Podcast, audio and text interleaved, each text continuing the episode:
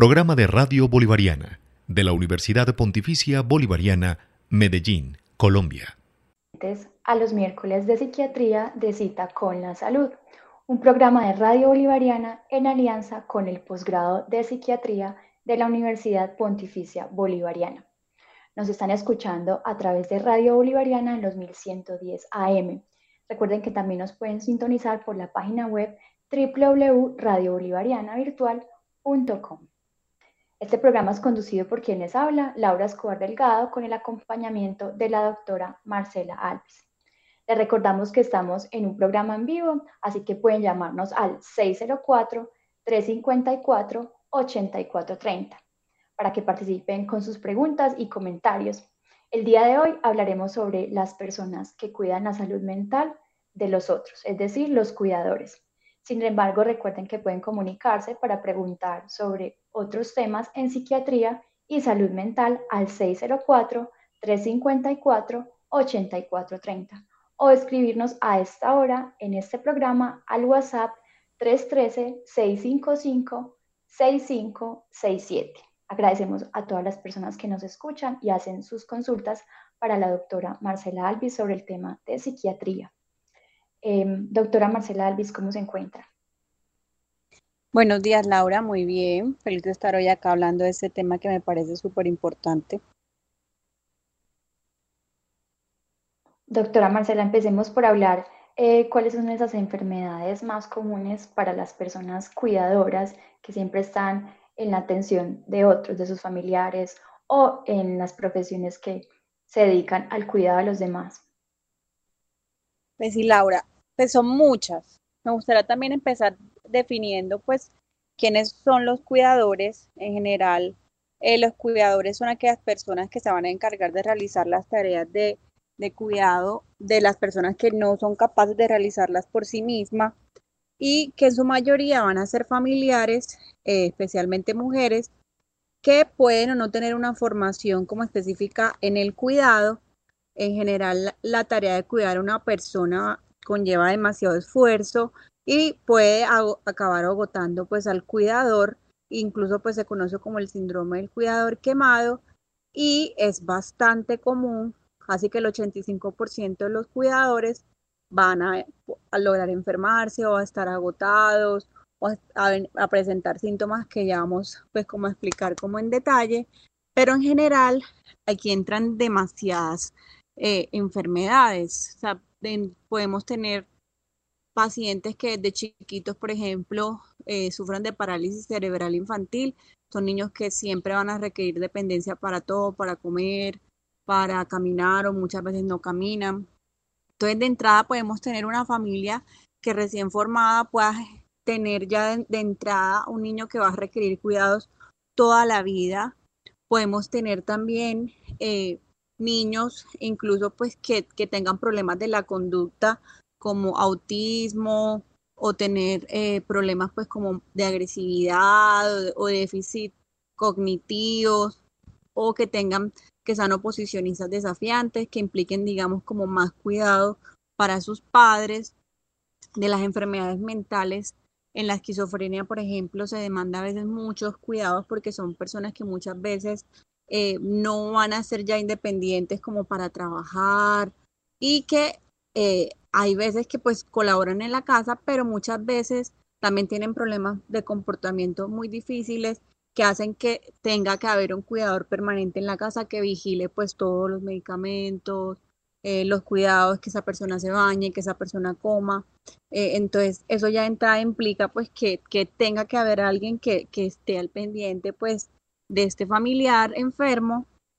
en, por ejemplo, un trastorno afectivo bipolar que también sea severo y que también cause deterioro funcional, también podría requerir como estos cuidados cuando una persona está pasando por, digamos, un episodio depresivo grave. Durante ese episodio puede requerir también acompañamiento y cuidado permanente, aunque pueda ser por poco tiempo, pero eso puede también demandar ciertas necesidades que a veces los cuidadores no son capaces de, dar y que puede generar que, que también se enfermen. Tenemos en las enfermedades médicas muchísimas, tenemos demasiadas, porque entrada, pues lo que uno, la mayoría de los pacientes piensan, los oyentes, cuando hablamos de un cuidador, piensan de pronto en un paciente con demencia, ¿cierto? Nuestros abuelitos que muchas veces tienen enfermedad de Alzheimer o Parkinson o simplemente una demencia de cualquier tipo, muchas veces son los que más requieren eh, cuidados, sobre todo porque la, la expectativa de vida en todo el mundo y también en Colombia ha aumentado, entonces la población adulta mayor es bastante considerable y la mayoría de estos, pues, de estas personas muchas veces no tienen como una pensión o un dinero, pues, que tengan como una entrada fija y muchas veces son los hijos o los familiares cercanos los que van a sufrir, a suplir todas las necesidades económicas y del cuidado, porque muchas veces un anciano puede tener múltiples patologías. La, demencia, pues, la que más conocemos, pero pueden tener enfermedades cardíacas que, que hagan que ellos tengan una disminución en su capacidad pulmonar y, que necesiten cuidados para poder hacer cualquier actividad básica como bañarse, cocinar, eh, caminar. Muchos ancianos requieren ayuda para poder caminar de un lado a otro, uso de sillas de ruedas, caminadores, y eso demanda que haya una persona en la casa encargada pues de, de poder suplirle todas esas necesidades y cuidados porque nuestros ancianos si se caen eh, también entonces se vuelve un problema mayor porque por lo general tienen mayor riesgo de fracturas vertebrales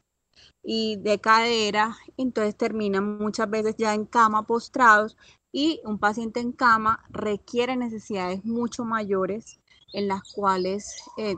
pues toca moverlos, cambiarlos, cambiarles la posición para que no tengan úlceras, bañarlos, poner pañales, entonces, el cuidado de uno de estos pacientes requiere, aparte de que una persona esté todo el tiempo, va a requerir también ciertas necesidades económicas y, se vuelve muy complejo cuando, cuando tenemos estas familias que cada vez son más pequeñas, donde la persona encargada de cuidar también es la persona que trae ese dinero a la casa, entonces se vuelve muy complejo porque muchas veces realmente un cuidador son personas o familiares o amigos cercanos que van a, encargarse del cuidado de este paciente la mayor parte del día y no van a tener una remuneración económica la mayor parte de las veces y muchas veces son ellos incluso los que tienen que llevar ese dinero pues como a la casa. Entonces realmente se, son muchos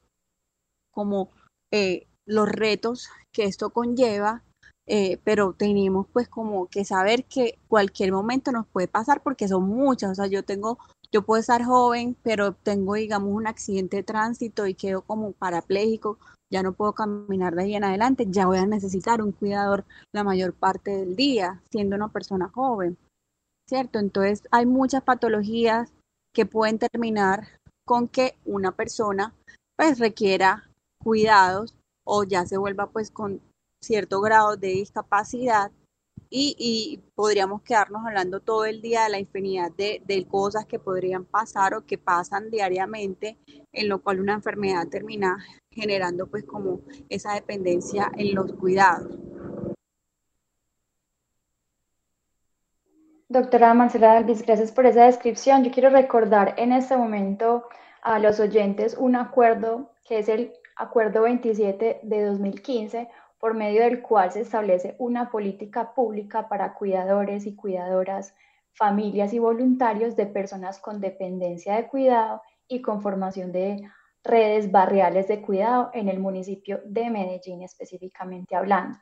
Actualmente desde el programa Ser Capaz de la Secretaría de Inclusión Social, Familia y Derechos Humanos se trabaja en múltiples propósitos para cumplir esta política pública. Ustedes se pueden acercar a la página web de la Alcaldía de Medellín, que es www.medellin.gov.co, o llamar a la línea única de atención a la ciudadanía 604 44 44 144 con el fin de acceder a más información sobre este programa, si los beneficia a ustedes como cuidadores, a las personas que están a su cargo, sus familiares eh, o conocen algún vecino que esta información les pueda servir para apoyo económico o para algún emprendimiento que también tengan en una familia conformada pues por este tipo de población y de personas. Eh, doctora Marcela Alvis, cuéntenos, por ejemplo, cuáles son esos principales síntomas físicos y a la vez mentales que puedan presentar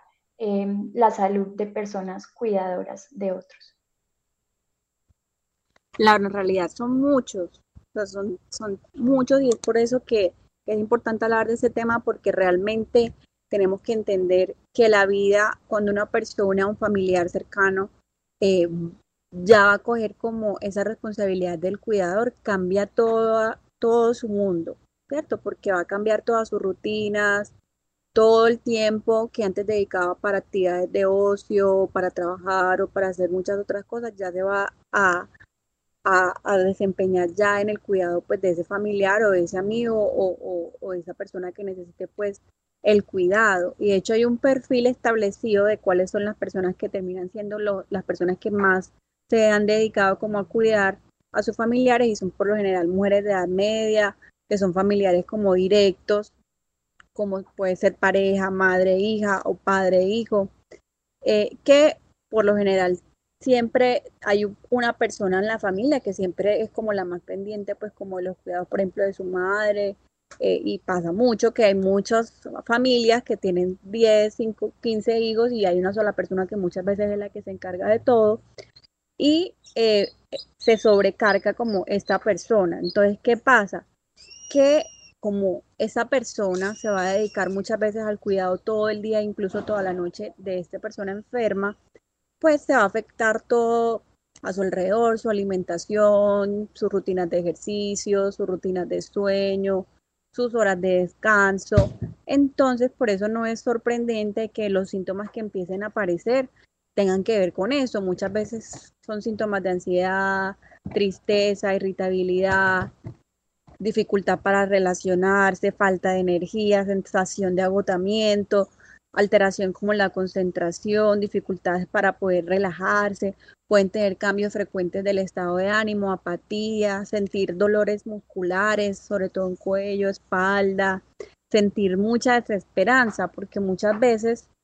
no sabemos por cuánto tiempo tenemos que brindar estos cuidados y muchas veces los cuidadores sienten mucha culpa, o sea, es, es una cosa que es muy frecuente y es creer que no son capaces de brindar el suficiente cuidado y sienten culpa de, de, cualquier cosa que hagan, o sea, sienten culpa si tienen como ganas de dedicarse un tiempo a ellos mismos, si, si quieren de pronto un fin de semana salir y dejar, digamos, ese familiar a cuidado de otra persona, se sienten culpables, entonces empiezan a ver como cierto, este tipo de pensamientos que generan también mucho malestar.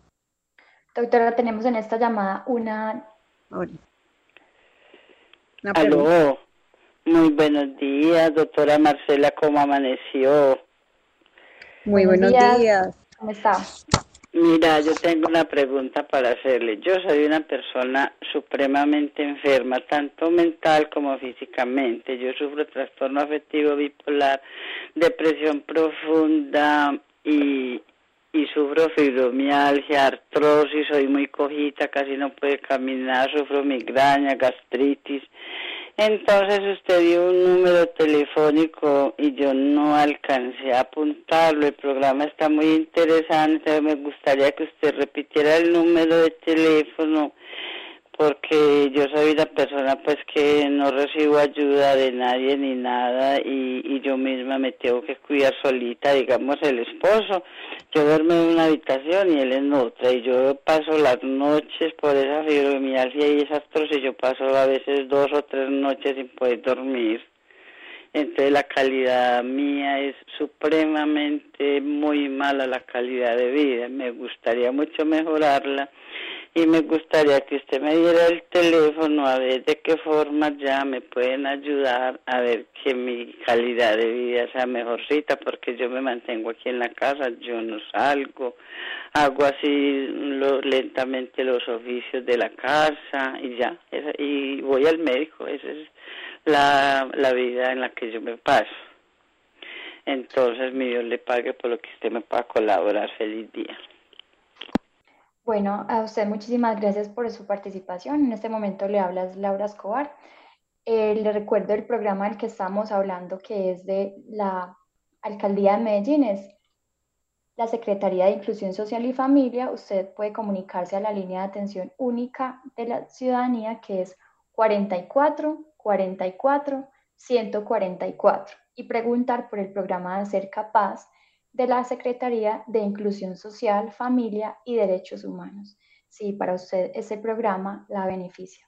Buenos días, eh, estamos con otra llamada en este momento. ¿Con quién hablamos? Buenos días. Buenos días. Cuéntenos su pregunta o comentario. Bienvenida.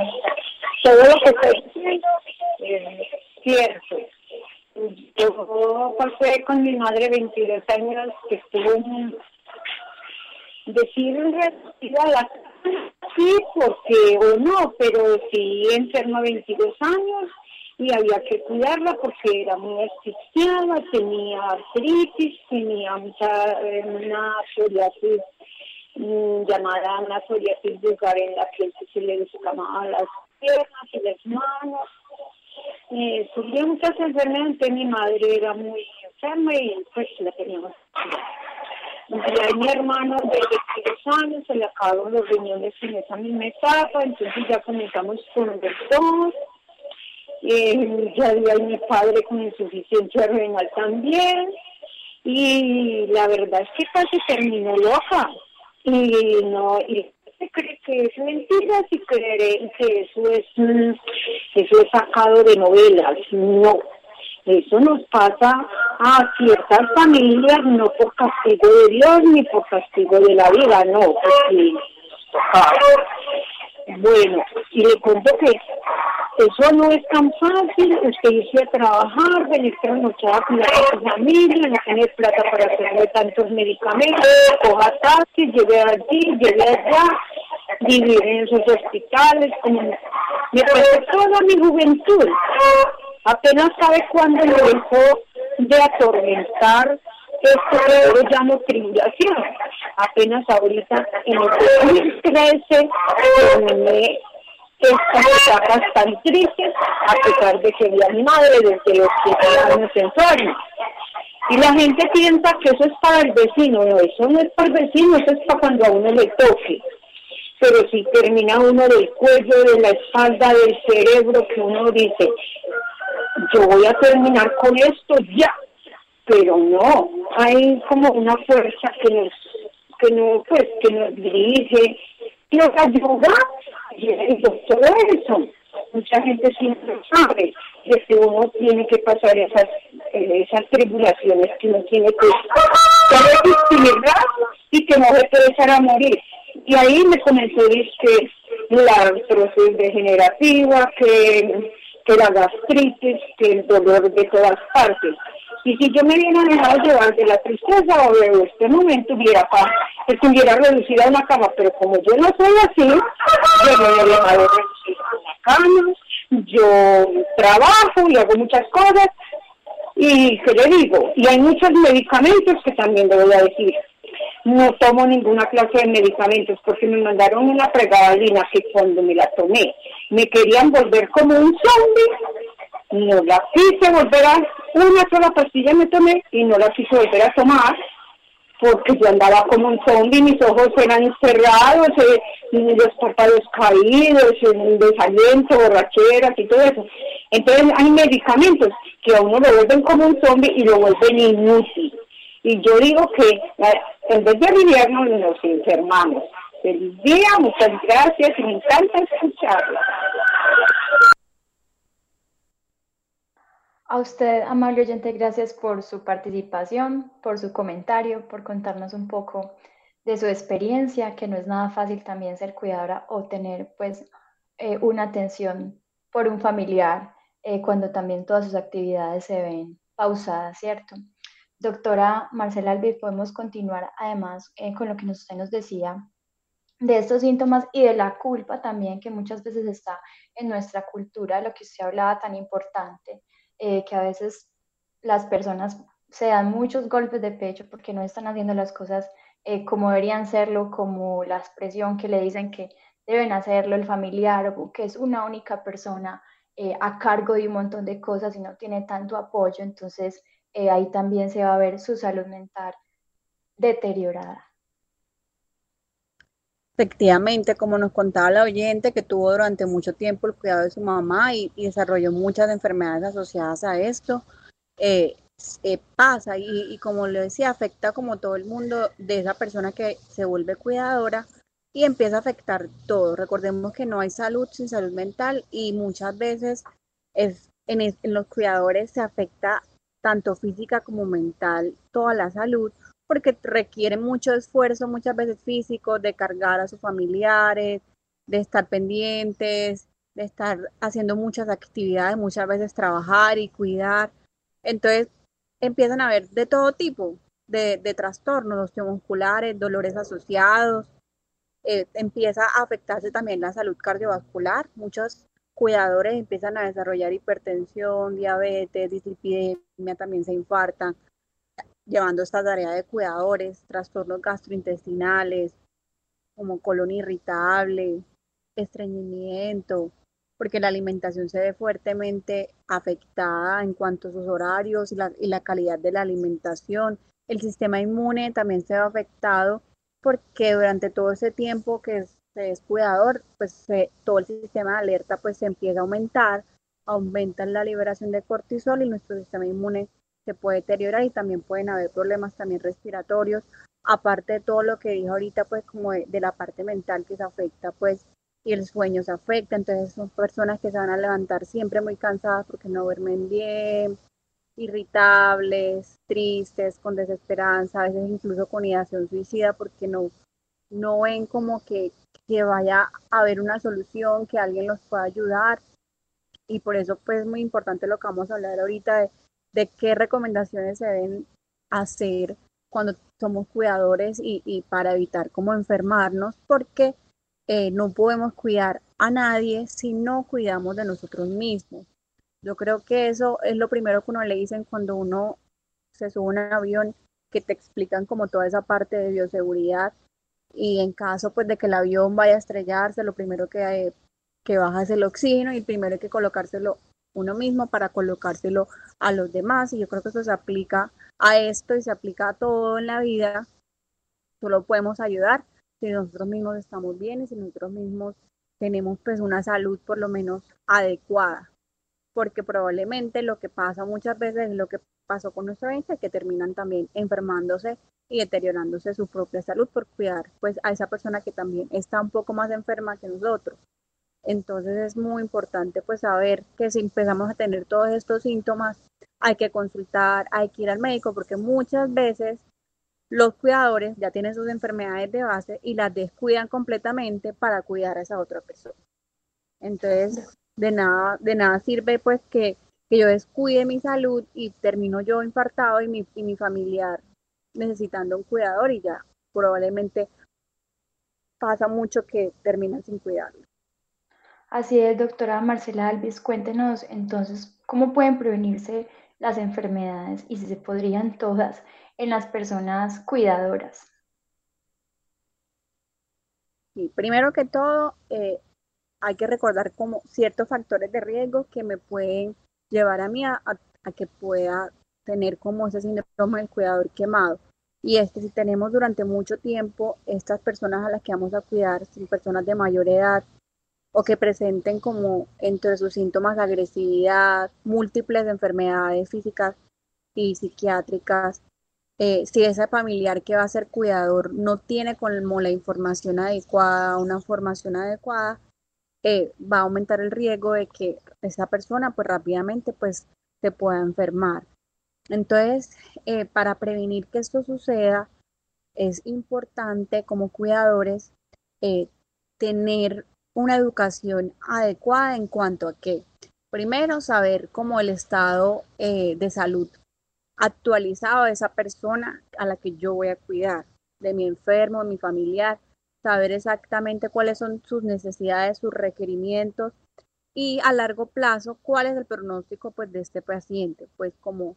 a largo plazo pues como cuáles son las expectativas de mejoría o de que pueda empeorar, porque muchas veces no está muy claro, entonces si uno no tiene las expectativas claras de cómo va a estar esa persona, pues de entrada vamos a empezar muy mal a, hacer todo lo que tiene que ver con el cuidado y no vamos a saber qué tipo de ayuda vamos a, a requerir. Entonces, lo primero es esa educación adecuada de lo que yo tengo que hacer como cuidador, que muchas veces se obtiene inicialmente por el médico tratante, quien informa como todas las patologías de base, las necesidades y el pronóstico como a largo plazo. Por ejemplo, una demencia es una enfermedad neurodegenerativa donde el paciente empieza a perder muchas veces la memoria, pero pierde otras funciones y es de progresivo. O sea, termina muchas veces ya eh,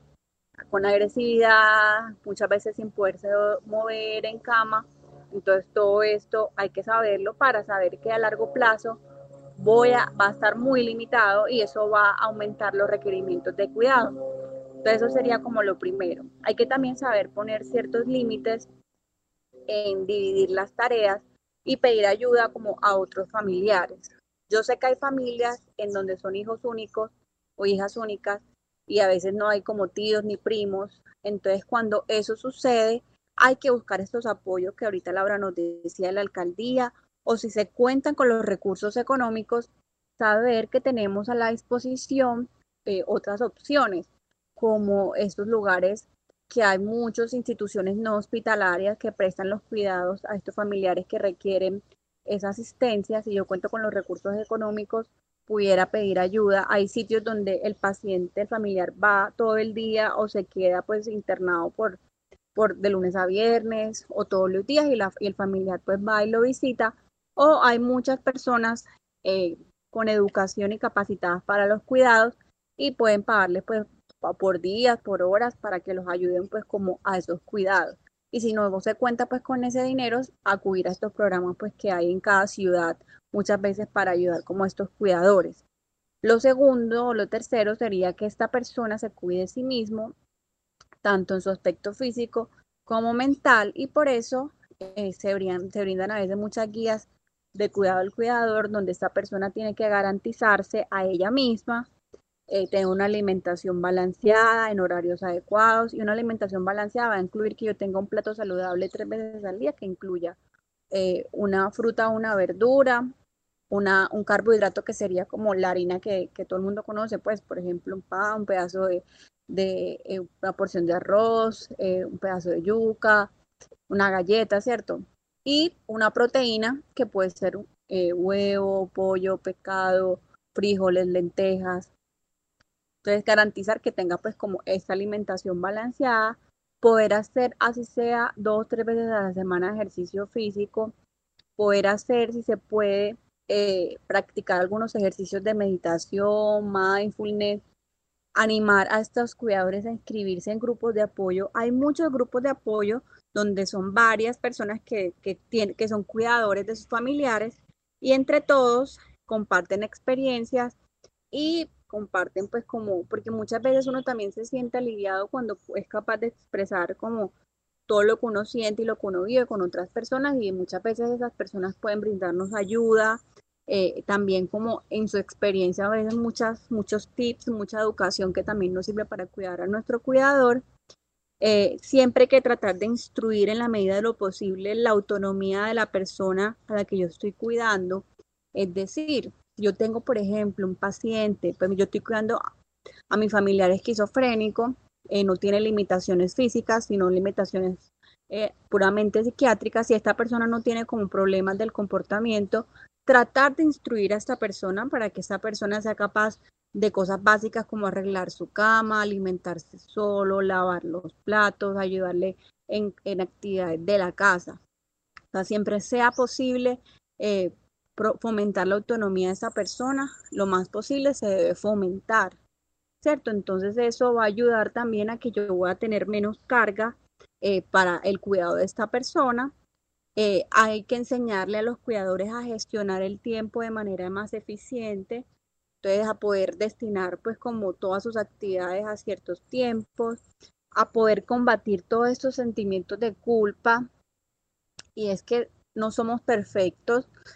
y nunca vamos a brindar un cuidado al 100%, vamos a hacer siempre lo mejor que podamos, pero hay que quitarnos la culpa eh, y poder pues brindar ese cuidado con todo el amor que se puede eh, y, y, en lo posible hacérselo saber a, ese cuida, a esa persona que estamos cuidando de que se hace con todo el amor, con todo el cariño, porque muchas veces también los las personas que están siendo cuidadas se sienten muy inútiles y se sienten como una carga para sus familias y sufren mucho. Y uno ve mucho a nuestros ancianitos muy tristes, deprimidos, se quieren morir porque se sienten como una carga para su familia y sus familiares se los dicen. Como que ustedes son inútiles, entonces ah, si yo voy a cuidar a mi familiar y le voy a estar todo el día diciéndole pues que no sirve para nada, que pues eso es, eso es horrible, o sea, porque aparte de que probablemente el cuidador pues se siente en esas condiciones, el familiar también lo resiente, entonces lo ideal es buscar ayuda en ese momento para poder facilitar la expresión de esos sentimientos y no cargar a nuestro familiar que está enfermo de todo ese resentimiento que muchas veces se vuelve de forma inconsciente porque realmente cuidar a, a un familiar enfermo es muy difícil. Entonces tampoco sentir culpa si en algún momento se sienten así con esa rabia, sino aprender a gestionarla y poder tener como ciertos objetivos al corto plazo de que estoy alcanzando con esa persona o si el deterioro va a ser progresivo, saber pues como qué voy a hacer. Pero entonces en general eso pues es muy importante eh, y poder pues realmente eh, brindar la ayuda adecuada. Es importante no automedicarse porque muchas veces eh, un cuidador se siente triste o tiene, tiene problemas de sueño, entonces no, no va al médico, sino que se automedica. Muchas veces empiezan a consumir sustancias, licor, eh, y, eso no es lo adecuado, hay que consultar y, manifestar como lo que está pasando al médico o al psiquiatra y poder pues como recibir la ayuda que necesita en ese momento, pero en realidad pues eh, y saber que esto va a pasar. Entonces hay que poder aceptar la situación que se tiene y su situación como cuidador y cuidador quemado si lo está presentando en ese momento. Aceptar lo que está pasando para poder recibir la ayuda pues como adecuada en el momento adecuado. Doctora Marcela Alves, ¿usted nos puede contar un poco sobre las personas que tienen una dependencia de cuidado, sea por su edad, su sexo, su, una enfermedad crónica que tengan o alguna discapacidad que nos pueda eh, abordar un poco más sobre este tema? Sí, realmente eh, lo, lo, que vemos es que la dinámica familiar cambia y es, se vuelve como un reto que muchas veces no se sabe cómo gestionar, porque somos muy ignorantes en, ese tema y uno no se prepara muchas veces para, para eso. Pero entonces eh, vemos mucho en psiquiatría eh, y en general en medicina se ve constantemente como esta situación en la que un familiar podía estar previamente supremamente sano y de repente se vuelve como necesario los cuidados incluso permanentes e indefinidamente. Entonces, eso es un choque en las familias y cambia mucho realmente todo lo que tiene que ver con la dinámica y muchas familias no logran como asimilarlo. Por eso ahorita que hablamos de aceptar la situación sería lo primero. Aceptar que este familiar, tener las expectativas claras de cuál es la enfermedad, de cuál es el pronóstico a corto y a largo plazo y poder hacer como los cambios que se tengan que hacer. Muchas veces lo que vemos es que casi siempre el, cuidado se lo carga una sola persona o dos personas, habiendo muchas veces otros, otras personas como cercanas.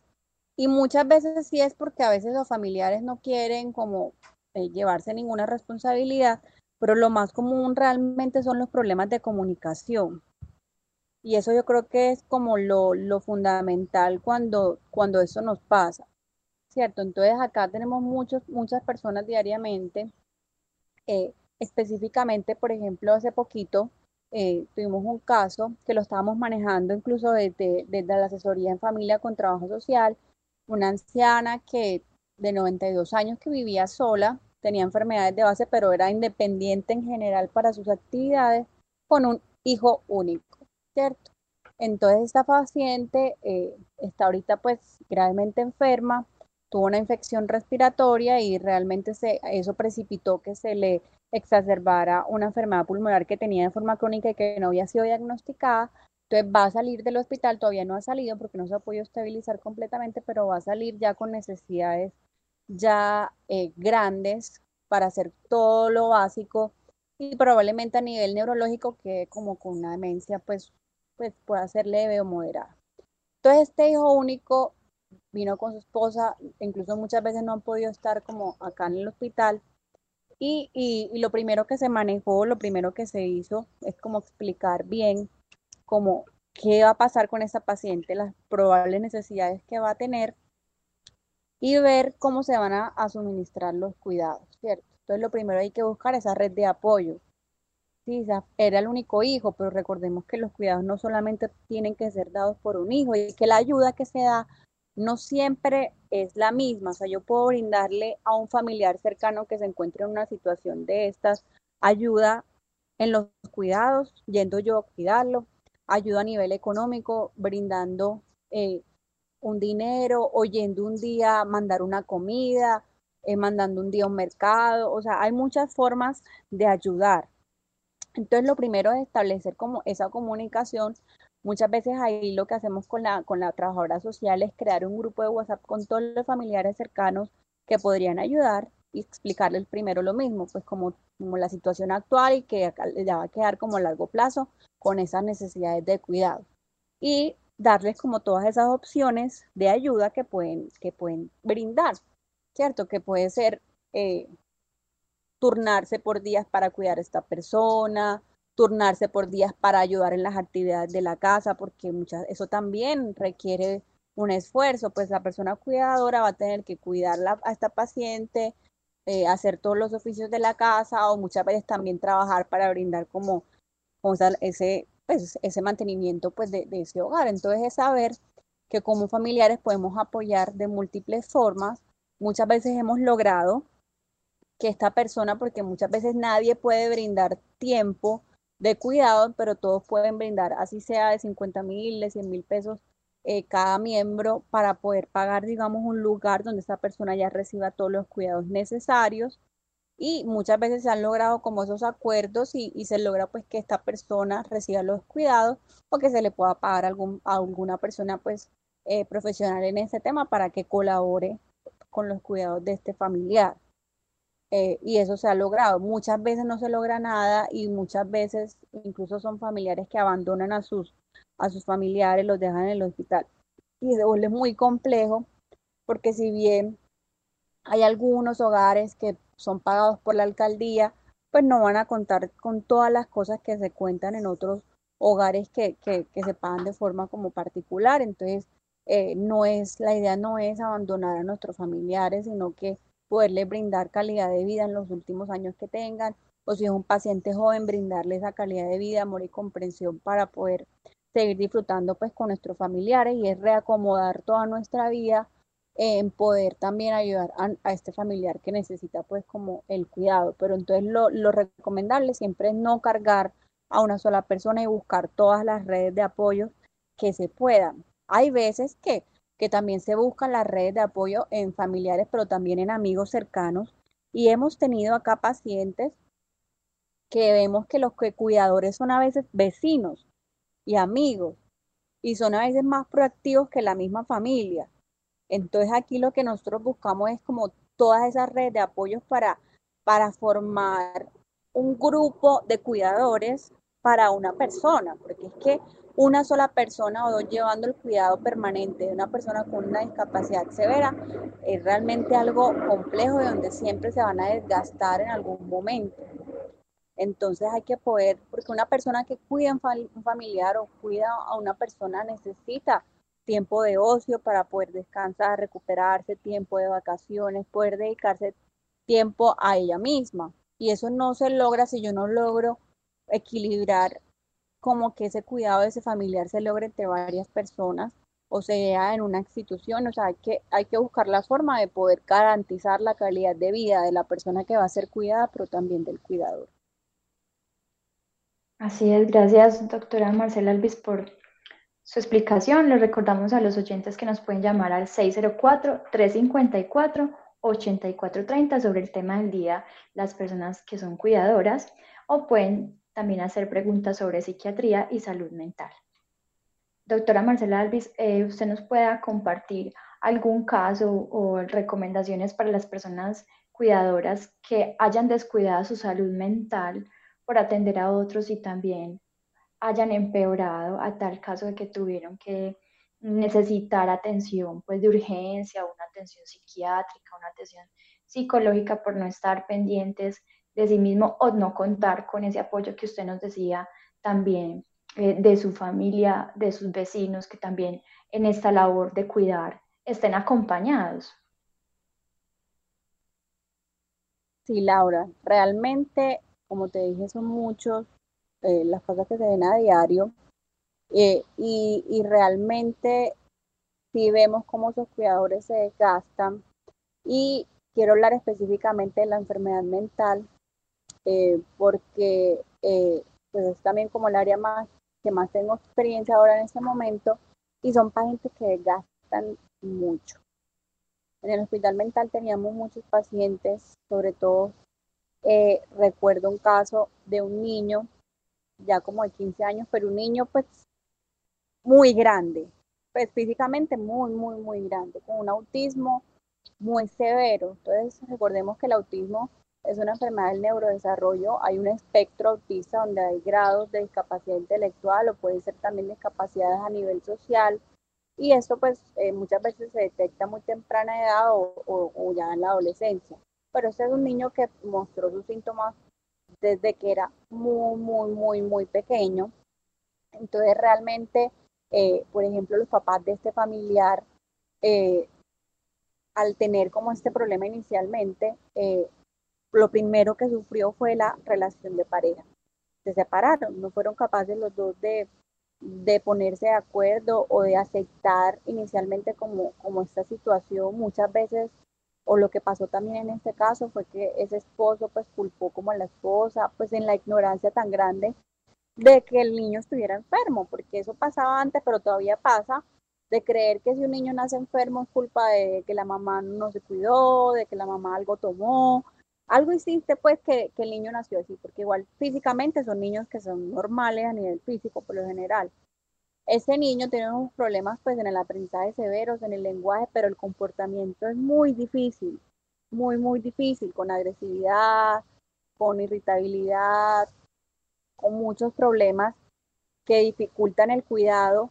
eh, y que hacen que, que corra riesgo muchas veces la vida de esa persona cuidadora, que en este caso era la mamá. Entonces, vemos que primero pues, se perdió esa relación de pareja. Segundo, la, la, mamá pues no podía trabajar porque tenía que quedarse cuidando a su hijo que necesitaba cuidados permanentes y extremos y estos niños que son autistas o a veces esquizofrénicos hacen una cosa muy particular y es que muchas veces cambian mucho como sus horarios y terminan durmiendo en el día y estando despiertos en la noche. Entonces muchas veces hacen que esa persona cuidadora, que en este caso pasaba, pues se trasnochara casi que diario porque pues tienen como estos cambios muchas veces como en sus ciclos de sueño y vigilia, pero hacían que cada rato, porque era un paciente que veíamos cada rato en el hospital mental, pues esa persona se cansaba. Y muchas veces, eh,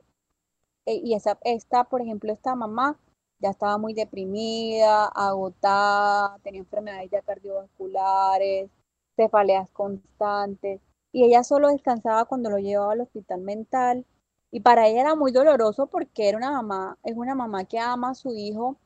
pero que ella no tenía ningún grupo de apoyo ni de soporte o no lo buscó adecuadamente eh, o se, se dedicó solo ella y no buscó a nadie más. Entonces solo descansaba cuando dejaba a su hijo varios días en el hospital mental porque se hospitalizaba pues con los criterios de que estaba muy agresivo o estaba psicótico, alucinando, hablando solo, escuchando cosas. Entonces se quedaba pues muchas veces unos días, incluso hasta un mes en el hospital y ella esos días eran los días que ella descansaba, pero que igual se sentía llena de dolor porque para ella no era fácil dejarlo Muchas veces incluso ella lo llevaba pues con todos los criterios de hospitalización y a veces no era capaz porque le, generaba mucho dolor también tener que dejarlo en el hospital y, ella lloraba también en el consultorio y, y ver cómo el sufrimiento de esa mamá. Y es un sufrimiento que lleva años, 15 años y que va a ser indefinido a largo plazo por cuántos años más entonces es algo que, uno ve y que uno le parte el corazón y que uno quiere brindarle como todo ese apoyo ese cuidador. Y lo que se hace ahí con trabajos sociales, primero ven mamá, vamos a brindarte la ayuda, vamos a tratar las enfermedades que estás teniendo, tus síntomas psicológicos, asesoría por psicología, trabajo social para buscar tras otra red de apoyo o buscar una institución que nos facilite el cuidado. En este caso no había recursos, pero entonces se trató de buscar como por parte de la alcaldía una institución donde que hay muchas instituciones donde estos niños con estas discapacidades y estos problemas del comportamiento pues los ayudan a los papás con el manejo, no necesariamente todos los días, algunos días en la semana, pero, pero hay que buscar la ayuda porque es que esa vida pues son dos personas sufriendo y, y, y, y, el niño pues con autismo pues en este caso pues no tiene forma como de, de, cambiar la realidad o como lo que está pasando, pero es la persona responsable la mamá, el papá, el hermano, quien puede pues buscar la ayuda y poder, eh, poder manejar mejor esta situación, porque muchas veces, como te hablamos ahorita de la culpa, por ejemplo, esta mamá se creía culpable de la situación de su hijo y, no sentía que ella eh, fuera, digamos, eh, pues como sentirse que de verdad ella pudiera recibir ayuda, pues no, no, no, no se sentía como merecedora de esta ayuda. Y esto yo creo que es una cosa que hay que cambiar. nosotros no tenemos, como dice ahorita la oyente, esto no es un castigo de Dios por algo malo que yo hice, por algo malo que yo pensé, por algo, si de pronto esa mamá eh, durante el tiempo del embarazo a veces no lo quiso, por ejemplo, que pasa mucho, eso no es un castigo de Dios, o sea, son cosas que pasan, la genética es así, y por ende necesitamos y merecemos pues como como que nos ayuden a cargar esa cruz precisamente porque muchas veces se vuelve un vía crucis. Eh, entonces nadie se merece vivir toda su vida cuidando eh, a un paciente solo, que tiene todas estas necesidades físicas, emocionales. Entonces, eh, yo creo que este tema nos toca a muchos porque es una cosa muy común y, y, hoy si nos estás escuchando, pues personas que tienen como, están pasando por esta situación, es decirles que no están solos, de verdad que, hay muchas cosas que se pueden hacer para mejorar esta situación y poder disfrutar de nuestro familiar, de su compañía, de, cuidarlo, pero también de cuidarnos como a nosotros mismos eh, para poder cuidar de verdad a los demás. Recordamos en este momento la línea participativa 604-354-8430 doctora Marcela Alvis, y estos cuidados también para el personal de salud, que ya hablamos pues eh, de la familia que cuida a sus enfermos, ¿cierto? Pero también el personal de salud que está también todos los días con los turnos, eh, con todas estas exigencias laborales, eh, bueno, y todas estas cosas que ya hemos visto para ellos también como es la atención de su salud mental y de ese cuidado Laura, también es muy complejo. Acá vemos mucho enfermeras, auxiliares, médicos que se enferman mucho. Pues de hecho, eh, la tasa más alta de suicidio eh, en, a nivel de profesionales es en el personal de la salud. Y, yo creo que parte de que pues muchas veces son turnos extenuantes y eso que pues en general, porque tenemos otros, aquí los turnos son de 12 horas en general, de 12 a 24 horas, hay países como en Argentina, a veces en Estados Unidos, pues en muchos otros países que hay turnos de 36 horas, pues una cosa pues exagerada, pues acá son turnos de 12 horas donde hay que hacer preturno, donde hay que descansar y el posturno. Vemos muchas veces, y eso lo vemos, que es una cosa que me aterra, eh, eh, médicos, enfermeras, que en ese preturno, antes de ir a un turno de 12 horas en la noche, en ese, en ese, en ese preturno, hacen de todo, incluso trabajan en otros lados, eh, cuidar a sus familiares enfermos, a, hacer como muchas vueltas y en el posturno que deberían dormir, lo mismo. Entonces hay muchos personal, hay mucho personal de la salud que, que no descansa adecuadamente, que se vuelven también consumidores de muchas sustancias, eh, que también se automedican de forma indiscriminada y que realmente cuidar a otra persona, porque muchas veces nos vemos enfrentados a historias diarias y muchas en el día de personas que quedan muy enfermas, con discapacidad, y pues todo eso nos carga emocionalmente y físicamente. Entonces yo creo que, que para todas estas personas profesionales de la salud también va lo mismo, o sea, que hay que cuidarnos a nosotros mismos y eso implica poder dedicarme tiempo para descansar, dormir mínimo seis horas. Cuando yo duermo menos de seis horas, estoy hablando de dormir menos de seis horas a personas entre los 18 y los, y los 50, 60 años,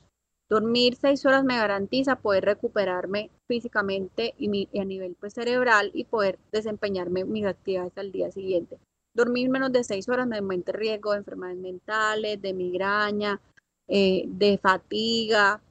Entonces hay que garantizar ese sueño, hay que garantizar una alimentación balanceada, hay que garantizar poder manejar adecuadamente todo lo que pasa día a día, que todos los días se mueren personas en el servicio de salud. De pronto muchas veces nos vinculamos muy afectivamente con los pacientes y cuando les pasan cosas malas sufrimos también con los pacientes y eso hay que saberlo manejar, hay que sabernos manejar como ese tipo de relaciones y poder también sentir, es que somos personas, a todos los del gremio de la salud, somos personas que sentimos, que lloramos cuando un paciente también sufre, cuando le pasa algo que no queremos y hay que saber que aceptar ese sentimiento eh, y poderle dar manejo y seguir adelante para cuidar a otras personas y hay que darle manejo pues como, como a todas esas emociones y poder manejar un horario laboral que me permita pues como ese descanso, un ambiente en el trabajo donde se favorezca la cooperación. Hay muchos hospitales, muchos lugares donde el ambiente no es el mejor y eso también se ve directamente relacionado con que estos, estos personal de la salud se fatigue más fácil, entre en burnout y, y, empiece también a dificultarse el cuidado de las personas que tengo a cargo, porque precisamente si, si todos están bajo estrés, sin descanso adecuado, sin una remuneración adecuada, vemos mucho en la salud que el pago se hace de forma a veces atrasada me acuerdo que en Barranquilla una vez en el hospital eh, Cari, que era el hospital como referencia a nivel eh, de la región, tenían 18 meses sin pagarle pues a todos los personal del hospital. Por Dios, o sea, ¿quién puede eh, tener salud sin tener sus necesidades básicas resueltas, que incluyen alimentación, tener la capacidad de yo poderme mover, de yo poder pagar mis deudas? Entonces, eso pasa mucho para el personal de la salud y eso aumenta eh, esa fatiga y, esa, y, que esa persona se queme laboralmente y no pueda poder eh, brindarle los cuidados que este enfermo necesita. Entonces son víctimas también muy común de, esta fatiga del cuidador, este personal de la salud, que aunque está entrenado, ¿cierto? Porque la diferencia con, con un familiar que cuida a una persona es estar o no entrenado en poder brindar esos cuidados y a nivel emocional. Pero finalmente también pueden llegar a lo mismo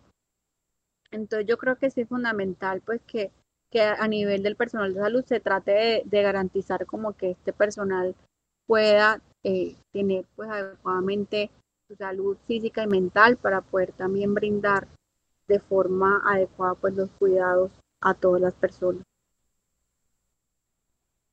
Muchas gracias, doctora Marcela Luis, también por este contexto. No es nada fácil la situación para un cuidador, cuando también se encuentran esos otros factores que usted lo decía allí, de desempleo, de situación económica, de estar con falta de apoyo pues, familiar o de otras personas que estén a cargo. Entonces, la labor allí también es buscar esas redes de apoyo, como usted lo decía, eh, en nuestra comunidad y con las personas que nos rodeamos también, que busquen lo de la política pública, de la Secretaría de Inclusión Social, Familia y Derechos Humanos, para que